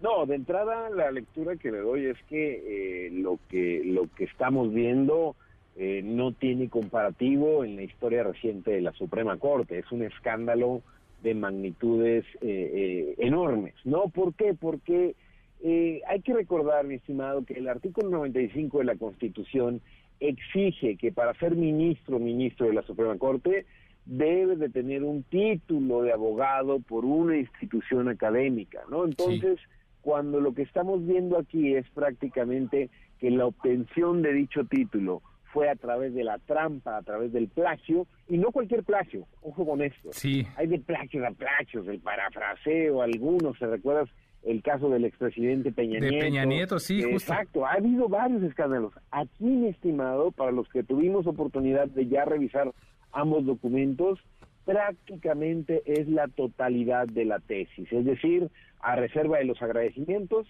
que ya... Y bueno, ya sé, ya nada más faltaba eso, ¿no? Ya nada más faltaba eso, que son bastante copiosos, que son casi tres páginas, hasta eso resulta, resulta tramposo. Ahí hay un capítulo nuevo, pero lo cierto es que es más del 80% del el trabajo de, eh, de que se plagió la ministra de, de un año antes, de una tesis de un año antes, de 1986, y ella se tituló en el 87. Entonces, la lectura que digo es un escándalo a todas voces, es, es una manera bastante, bastante inmoral de ejercer el cargo, que no solamente es una afrenta para la Suprema Corte y los ministros y las ministras que la conforman, sino también para todo el gremio jurídico en el país. No, bueno, y, además, eh, Tito, pues es eh, una aspirante que, tiene, que tiene, que cuenta con las simpatías desde Palacio Nacional para ocupar pues la, la presidencia de la Suprema Corte de, de Justicia, ¿no? Entonces sería todavía más grave ¿no? Porque estamos a unos cuantos días de que pues se resuelva este tema también. Sí, no, totalmente. Eh, hay que recordar eh, que la elección de la presidencia de la Suprema Corte eh, solamente se da entre pares, es decir, solo votan los 11 ministros y ministras que conforman el máximo tribunal del país. Entonces, pues esto me parece que debe ser una llamada de atención para los propios electores, es decir, los propios ministros y ministras. Claro. Con quién están trabajando, con alguien que ni siquiera tiene un título válido de abogado, con alguien que eh, ha hecho trampa para conseguirlo. Entonces, creo que es bastante pertinente eh, esta llamada de atención de saber que eh, no puede ser la representante del Poder Judicial Federal una persona con estos niveles de, eh, pues de inmoralidad, de falta de ética, de en mayor o menor medida de una, una forma bastante turbia de ejercer de ejercer la profesión. Claro, y bueno, creo que que, se ha tratado de justificar lo injustificable, ¿no? Ya, ya tú tuviste la oportunidad, nos comentas, de revisar estos documentos, un plagio del 80%, donde prácticamente los agradecimientos, las dedicatorias es lo que distingue una de la otra, ¿no? Y el año. Sí, el año, el tipo de letra. Parece que estaría, y no es broma, una de sí, claro. pero hasta el título, mi estimado, el título es prácticamente similar, cambia un singular, un plural, es, es, es burdo lo que, lo que estamos viendo aquí, de verdad que no hay que soltar el tema, que se tienen que tomar cartas en el asunto, tanto la Universidad Nacional como el propio Poder Judicial creo que pueden hacer muchísimo por reivindicar la dignidad en la profesión. Lo que hoy estamos viendo, en definitiva, no tiene comparación en la historia de la Corte y este personaje, pues eso, la cercanía del poder político lo vemos no solamente en este tipo de inmoralidades, como bien visitamos al inicio eh, yo hace más de un año escribí una columna en donde se le achacaba haber utilizado su red de influencias para poder llegar a vacunarse a Estados Unidos cuando ni siquiera había vacunas, ¿no? Y esto te habla de un personaje que no sigue los estándares de lo que se esperaría de una persona íntegra que represente al Poder Judicial. Y más allá de esto, pues bueno, están las sentencias, está el, la sentencia de la consulta popular, de la ley de la industria eléctrica, de la prisión preventiva, de la Guardia Nacional, todas y absolutamente cada una de ellas ha votado muy, muy, muy similar a los deseos de eh, el presidente de la República, Andrés Manuel López Obrador. Entonces, creo que lo que vemos eh, el día de hoy, lo que vemos estos días, pues es simplemente eh, la muy mala elección de un personaje que no nunca debió de haber llegado a Pino Suárez número dos a nuestro máximo tribunal del país. Lamentable por donde se vea, mi estimado. Oye, Tito, y preguntarte también, pues, una actuación lamentable que, que va acompañada, pues, también de este apoyo que han manifestado los propios asesores de la tesis, ¿no? Sí, no, no, terrible. Es como bien dijiste, justificar lo injustificable. Al día de hoy, mi estimado, el plagio no se ha negado. Que conste eso, sí. quede bien claro para nuestro radio escuchas. El plagio no ha negado. La ministra ha llamado a sus maestros, han dicho que es muy buena alumna, que defendió la tesis muy bien, pero eso no borra al gran elefante que está en la habitación, que es que la tesis es un plagio total. Y en ese sentido, si el título lo obtuvo con trampas, ese título se tiene que revocar y las instancias correspondientes deberán tomar acción al respecto. Es un escándalo por donde se ve. Tito, ¿y qué tendría que, que proceder ya en este momento? O sea, ya de, digamos que si ella no da un, un paso de costado, eh, ¿qué, qué, procede? Porque pues tal parece que por la defensa que está haciendo a través de las redes sociales, este pues no quiere hacerse a un lado, ¿no? ¿Qué, qué, procedería? sí, sí, no solo ella, sino también el oficialismo. Ya claro. por ahí algunos fanáticos de esta administración a defender un plagio burdo, ¿no? En este caso, eh, y, esto hay que, hay que ser pacientes y al final claramente existe el debido proceso, los procedimientos, tal, tal. Pues en definitiva, eh, las dos instancias involucradas, tanto la Universidad Nacional como el Poder Judicial, pues deberán tomar una resolución respecto a qué es lo que conviene, podrán eh, lo más extremo pues revocarle el título y si esto no se cumple es probable que tampoco pueda ejercer su cargo de ministra.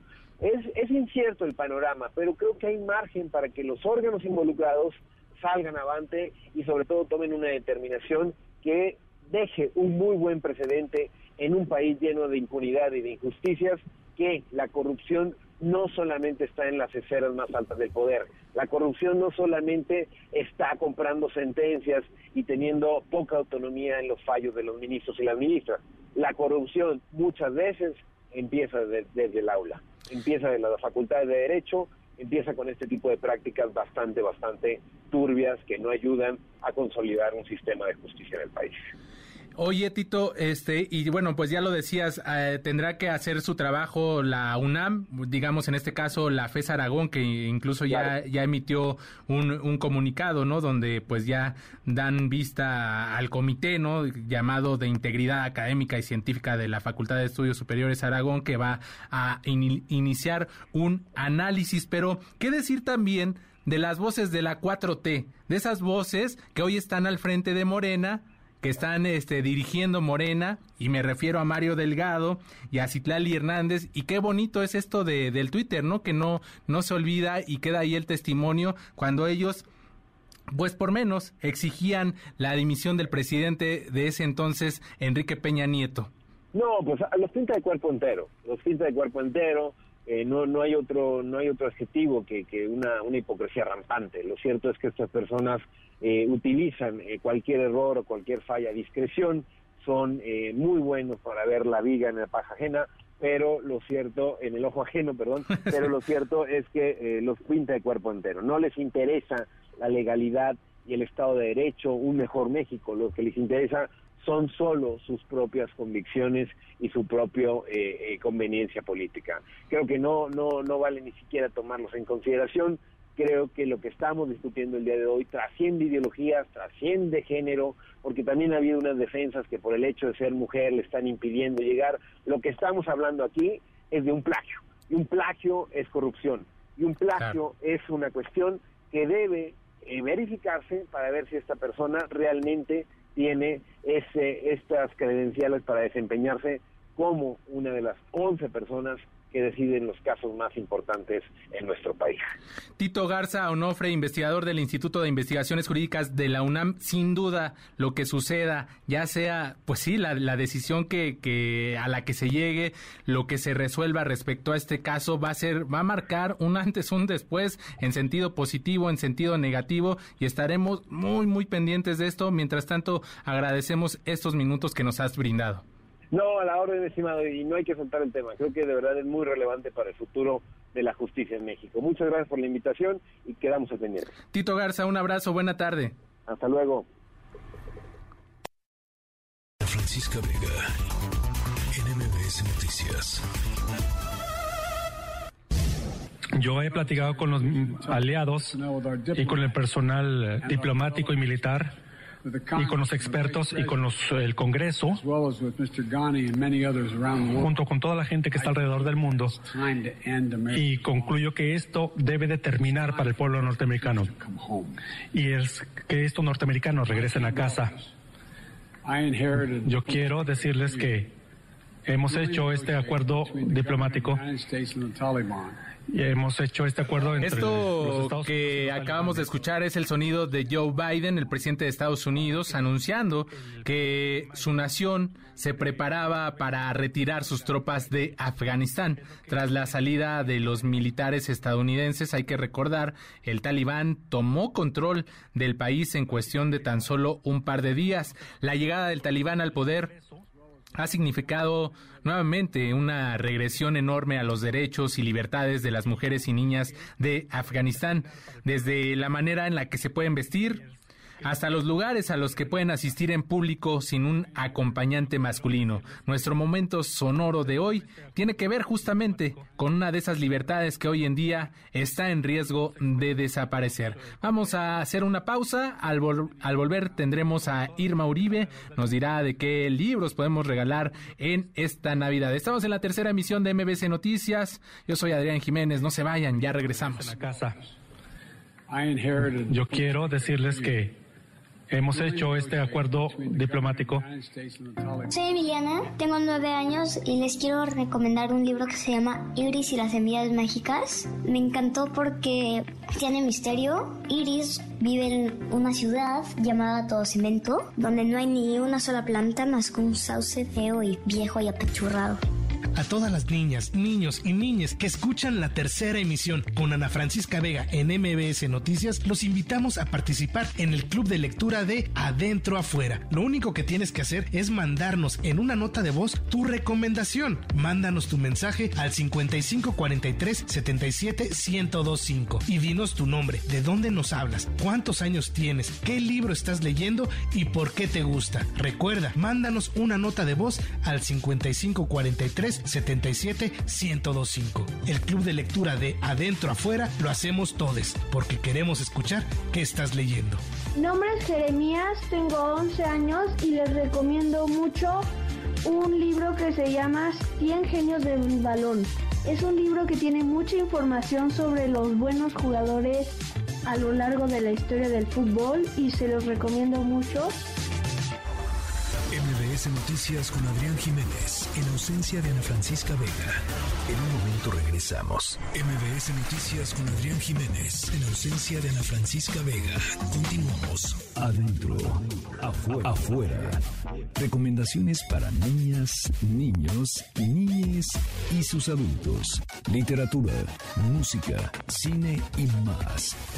Adentro, afuera. Con Irma Uribe. Era Rodolfo un reno que tenía la nariz. Ya estamos de regreso en la tercera emisión de MBC Noticias y por supuesto saludo con mucho gusto. Irma, buenas tardes. ¿Qué recomendaciones nos traes el día de hoy para nuestras hijas, para nuestros hijos? Hola Adrián, qué gusto saludarte. Hola a todos y todas. Espero que estén muy bien y ya estén listos o casi listos para eh, las fiestas. Espero que no se estén congelando con la ola de fríos que se viene en la Ciudad de México. Em, hoy les traigo algunas recomendaciones súper bonitas para que tengan más ideas em, para sus regalos de Navidad y en estas fechas puedan dar regalos que no nada más en juguetes, sino también libros. Em, Así que les traigo algunas ideas de libros para jugar, por un lado, para los niños y niñas más chiquitos, y otra idea de una serie de, de, novelas gráficas que está increíble. En cuanto a libros para jugar, les traigo tres recomendaciones. El primero se llama Esto no es una caja y es de Antoinette Portis y está editado por Calandraca. Es un libro muy divertido que nos invita a pensar de la mano de un protagonista que es un conejo sobre qué es o qué puede ser una caja, desde un cohete espacial hasta una montaña y todo lo que nuestra imaginación nos permita. Y nos recuerda un poco a los adultos que cualquier objeto puede ser un juguete siempre que permitamos la interacción libre y el juego. Y es un libro muy lindo que nos invita a observar el mundo a nuestro alrededor de manera muy juguetona. Tiene ilustraciones muy sencillas en tonos amarillos y rojos con límites muy claros. Esto no es una caja, es de, les decía, Antoinette Portis y es para niños y niñas a partir de los tres años. Un gran regalo si quieren regalar un libro, vamos a decir, de un libro objeto que invita al juego. El segundo libro para jugar se llama Presión aquí, es de Retoulet, que es un, es un autor e ilustrador francés que justamente promueve mucho como esta interacción entre la lectura, el arte y el juego. Y es uno de los libros más mencionados en las listas de los libros más vendidos del New York Times en los últimos años. Presión aquí es un libro interactivo, pero es análogo y es increíblemente divertido. Tiene la sencillez del autor que siempre ilustra en colores primarios y con formas muy sencillas, con algunos textos como a manera de instructivo de juego. Es un libro que nos invita como a reimaginarnos el libro como un objeto vivo cuyos contenidos responden a nuestras acciones. Es de mis regalos favoritos para niños, niñas y también para sus adultos. Se llama Presión aquí, es de Retulet y es para niños y niñas a partir de los tres años. Y la última recomendación de libros para jugar, obviamente, es la serie 0 a 6 de Ate con queso. Son libros indestructibles que se pueden mojar y lavar, que están diseñados para leer y para jugar, además de que tienen contenidos increíbles que celebran mucho la cultura y la vida mexicana de manera muy natural, con personajes que visitan Xochimilco, que van al mercado, que comen tostadas y que cantan canciones populares. Les garantizo que estos libros les van a encantar a bebés, niños y niñas desde que nacen y, y les van a acompañar hasta que se conviertan en primeros lectores. La idea de estos libros es integrar el libro a la rutina diaria y crear una conexión positiva entre la lectura y el juego. Son perfectos para llevarlos a pasear, para ir al parque, para leerlos en la tina o en la regadera, para llevarlos a las vacaciones y para encontrar y pues buscar en realidad y encontrar espacios de lectura fuera de la norma. Además están escritos e ilustrados por artistas mexicanos, son 100% hechos en México. La serie se llama 0 a 6, tiene cinco títulos disponibles, son de ate con queso y pueden encontrarlos en la tienda en línea y en librerías especializadas.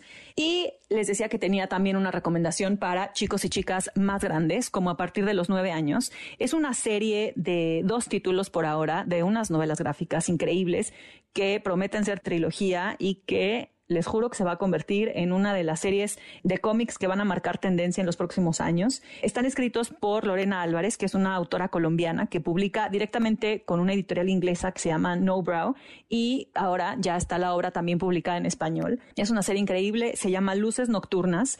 En el primer libro de la serie, que se llama Luces Nocturnas también, la autora nos presenta a Sandy, que es una niña artista que tiene el poder de crear mundos con criaturas fantásticas en papel. Ella por las noches observa luces mágicas que aparecen en su cuarto, las atrapa y en sus sueños juega con ellas en mundos fantásticos. Y al despertar las dibuja en su cuaderno, pero a nadie del mundo adulto parece pues importarle o interesarle su arte. Sus padres, sus maestras preferirían que ella ponga atención en clase, que haga caso de lo que le piden, que atienda las matemáticas, hasta que Morphy, una niña nueva en, en la escuela de Sandy, nota sus dibujos y le gustan tanto que su interés se convierte en algo un poquito tenebroso que hace a Sandy cuestionar su arte y sus dibujos. Esta primera entrega de la serie Luces Nocturnas es una novela gráfica misteriosa, un poquito tenebrosa, que asusta un poco, pero que también engancha lo suficiente para querer seguir y no parar de leer. En ella la autora explora mucho como el tema de la creatividad, la imaginación y también los miedos e inseguridades eh, de una pequeña artista, ¿no? Que se cuestiona a sí misma y que cuestiona su arte. También reflexiona mucho sobre los límites que pone o que ponemos en los adultos y el mundo adulto en general a la creatividad. La paleta de colores, tanto en, tanto en esta primera entrega como en la segunda, que se llama Jicotea, es preciosa, tiene muchos rosas, morados, azules y verdes que como que evocan a este mundo misterioso y fantástico, un poquito oscuro. Las ilustraciones además juegan mucho como con el misterio y con la luz, fluyen de manera muy natural y presentan un formato de cómic diferente que les va a encantar, que tiene viñetas, sí, pero también juega mucho con ilustraciones a doble página en donde se pueden observar como diferentes momentos de la historia o diferentes reflexiones eh, de la protagonista eh, sobre su arte. Es, es un libro increíble. Esta primera entrega se llama Luces Nocturnas y les decía que el segundo libro de esta serie que se llama Jicotea. Es la segunda parte, ¿verdad?, de Luces Nocturnas y nos lleva a una exploración escolar en la que Sandy, la protagonista y sus compañeras de, de escuela visitan un pantano para explorar la fauna local y en algún momento Sandy se aleja del grupo y se tropieza con un caparazón de tortuga que resulta ser la entrada a un mundo mágico lleno de arte y lleno de naturaleza que necesita de la ayuda de Sandy para resolver un misterio. Así como en Luces Nocturnas la historia nos hace reflexionar como sobre la creatividad y los límites que el mundo adulto pone a la misma, en Jicotea reflexionamos sobre los límites que la academia pone hacia el cuestionamiento científico y nos hace pensar cómo la creatividad y el ingenio juegan un papel súper importante en la resolución de conflictos ambientales. Es un libro increíble. Em, ambos tienen esta paleta de colores como misteriosos. Jicotea no deja de lado el misterio y este tono un tanto terrorífico que él marca como el estilo de esta increíble serie. Las ediciones son preciosas, están súper cuidadas. Me recuerdan un poco como a, la serie Hilda de Luke Pearson, de la que ya hemos platicado en este espacio, que también marcó tendencia en el mundo de los cómics. Esta recomendación, les decía, va para niños y niñas que ya leen bien y que gustan de los cómics, el arte, el cuidado del medio ambiente, los mundos fantásticos. Se las recomiendo muchísimo se ha convertido en uno de mis libros favoritos. Ya saben que me gustan mucho los cómics y están increíbles. La serie se llama Luces Nocturnas, tiene dos libros, Luces Nocturnas y Jicotea, y son de Lorena Álvarez, que es colombiana. Y la recomendamos para niños y niñas a partir de los nueve años. Acuérdense de incluir en sus regalos navideños y pues de estas épocas libros y de regalar lectura y de regalar juego. Acuérdense también que todas las recomendaciones están en nuestro Instagram y en nuestro Twitter en Adentro Afuera y nos escuchamos la próxima semana. Era Rodolfo un reno que tenía la nariz roja como la grana y de un brillo singular. En un momento regresamos. MBS Noticias con Adrián Jiménez en ausencia de Ana Francisca Vega. MBS Noticias con Adrián Jiménez en ausencia de Ana Francisca Vega. Continuamos. Ya estamos eh, de vuelta y en esta época del año, cuando descienden las temperaturas, cuando llega el invierno, pues a nosotros o tal vez a alguien cercano a nosotros, podemos notar que hay mucho sueño, que hay un aumento en el apetito, que podemos tener episodios de tristeza, de cansancio, de desesperanza, entre otros. Y saben qué? Podría tratarse de depresión estacional. Al respecto, mm, para ello nos va a platicar eh, eh, los ¿Qué dijeron los especialistas del Instituto Mexicano del Seguro Social? ¿Qué es lo que recomiendan los especialistas para esta llamada depresión estacional? Saludo con mucho gusto en la línea telefónica a mi compañera Hatsiri Magallanes. Hatsiri, buenas tardes. Hola, ¿qué tal Adrián? Muy buena tarde. Pues sí, aguas con la depresión y por ese motivo el Instituto Mexicano del Seguro Social pues recomienda a la población acudir a consulta, esto al advertir que podría tratarse de depresión estacional, una condición de salud mental que repercute en la convivencia familiar, también pues en el desempeño laboral, en el desempeño escolar y en las actividades cotidianas. En ese contexto, Marta Alicia López, quien es subdirectora médica del Hospital de Psiquiatría con la Unidad de Medicina Familiar número 10 del INSS explicaba que la depresión estacional pues es un tipo de padecimiento que se presenta con mayor frecuencia durante otoño o en el invierno. Dice que se da principalmente porque hay menos cantidad de exposición a la luz provocando que muchos de los pacientes tengan el ánimo bajo. Otro factor, pues es la cuestión social, las fiestas decembrinas también o la unión de las familias, ya que no es percibida por todos de la misma manera. Advierte también que de no atender estos trastornos, pues tienden a volverse crónicos y bueno, el estado de ánimo puede empeorar hasta que la persona sea incluso totalmente disfuncional en su día a día y en un extremo llegar incluso al suicidio. López Caína destacó la importancia de que si el paciente detecta que tiene estos síntomas, pues sin duda tiene que acudir con su médico familiar para que los envíen al servicio de psiquiatría, para que ya de esta manera puedan iniciar un tratamiento oportuno y así, pues bueno, evitar que puedan llegar a ideas de minusvalía, culpa o en casos de extremo, pues en el suicidio. Si la persona afectada no tiene la voluntad de acudir, dice, pues mejor recomienda que los familiares estén muy, muy atentos a los cambios de ánimo para buscar precisamente ayuda de un experto. Y bueno, finalmente pues informó que en ese contexto el instituto pues está brindando atención por medio de médicos psiquiatras y también pues hay psicólogos para atender a los derechohabientes y bueno, subraya también que hay urgencias de psiquiatría las 24 horas del día, los 365 días del año en caso de una crisis y en caso pues de que bueno, en estas fiestas pues hay alguna persona que esté padeciendo de este tipo de depresiones. Lo que podemos informar al respecto, Adrián. Ojo con esas recomendaciones. Muchísimas gracias, Hatsiri. Buena tarde. Muy buena tarde. Hasta luego. Ana Francisca Vega, NMBS Noticias. Y tenemos eh, llamadas, eh, tenemos reportes al WhatsApp de la tercera emisión de MBS Noticias. Antes que nada, por supuesto, agradecerles que nos estén escribiendo, que se estén reportando este, a través de este número de WhatsApp. Y bueno, pues aquí nos dice Guillermo, buen día, que tengas eh, bonito día y cuídate Guillermo, igual para ti, igual para tus seres queridos, que la pasen eh, muy bien en este jueves. También nos envían saludos, por supuesto, para Laura, Jorge, para Laura, Jorge García, Eduardo Reyes, Leo, Armando Sabas, Edmundo Vázquez, Gino Dragnel, Alfredo Falcón, César, Diego, Diego Hernández, Eric Carballo, Ernesto Gómora. Saludos a todos ellos. Muchas gracias por estar al pendiente de esta tercera emisión de MBS Noticias. Por supuesto, también eh, saludar a Sandra González. Dice, nos pregunta qué les va a traer Santa Claus. Pues aquí no nos han dicho este la producción. ahorita les, ahorita les vamos a preguntar, pero de entrada, pues, eh, pues sonar, pues digamos que muy recurrente esto, pero pues esperemos que nos traiga mucha salud, mucha dicha, felicidad y ya de ahí, pues lo que sea es totalmente bienvenido. Sandra González, tú coméntanos qué, qué, qué te va a traer Santa Claus o qué les va a llevar Santa Claus a tus seres queridos también. Nos dice por acá Enrique González, dice abrazos y felices fiestas, por supuesto, abrazos de regreso y a toda tu familia, por supuesto, también desearles felices, felices, felices, felices fiestas. Manuel eh, Vega dice saludos y buenas eh, tardes. Pues eh, ya está ahí los saludos para Manuel Vega. Gracias a quienes nos están escribiendo a través del WhatsApp. Mientras tanto, pues vamos al final de nuestro momento sonoro. Francisca Vega, NMBS Noticias.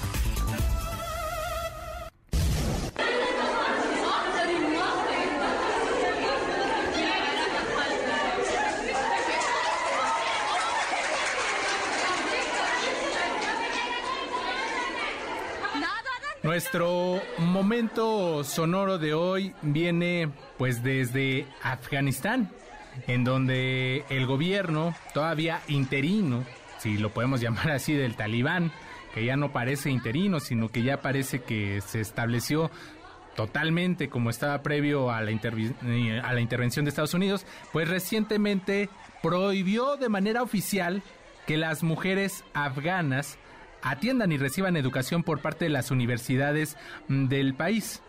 Esta es tan solo la prohibición más reciente en contra de la educación mm, de las mujeres, ya que en los meses previos también habían prohibido que las niñas asistieran a la secundaria.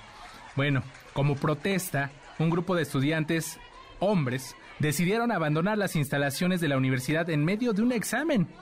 Así como lo escuchan, abandonaron en manera de protesta. Adicionalmente se ha reportado que algunos profesores también renunciaron a modo de protesta. Todo esto sucedió en la provincia de Nangarar al este del país, muy cerca de Kabul, de la capital de este país. Es difícil confirmar si esto ha sucedido en otras regiones o universidades de este país, ya que las autoridades del talibán presuntamente han intentado detener la filmación de estos sucesos. Es importante recordar que cuando el el talibán ascendió al poder, prometieron, entre otras cosas, permitir que las mujeres continuaran con su educación de manera normal.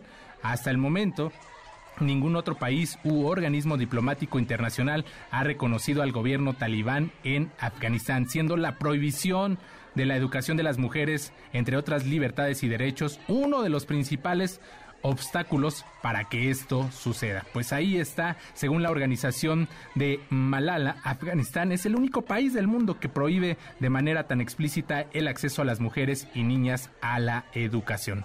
Pues así Así nuestro momento sonoro de este jueves. Y antes de despedirnos, quiero mandarle un fuerte abrazo y acompañar en estos momentos difíciles a la familia Zaragoza Andrade les deseamos pronta resignación y que pronto puedan aliviar el dolor que hay en sus corazones. Los abrazamos con mucha fuerza toda la tercera emisión de MBS Noticias. A nombre de todo el equipo de esta tercera emisión, de su titular Ana Francisca Vega, mi nombre es Adrián Jiménez y les agradecemos que nos hayan acompañado esta tarde. Los dejo en compañía de Oscar Palacios. Cuídense mucho y sigan disfrutando de este feliz jueves.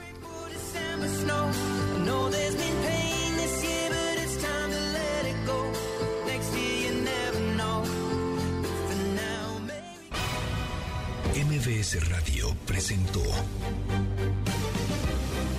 Ana Francisca Vega, información para todos. MBS Noticias.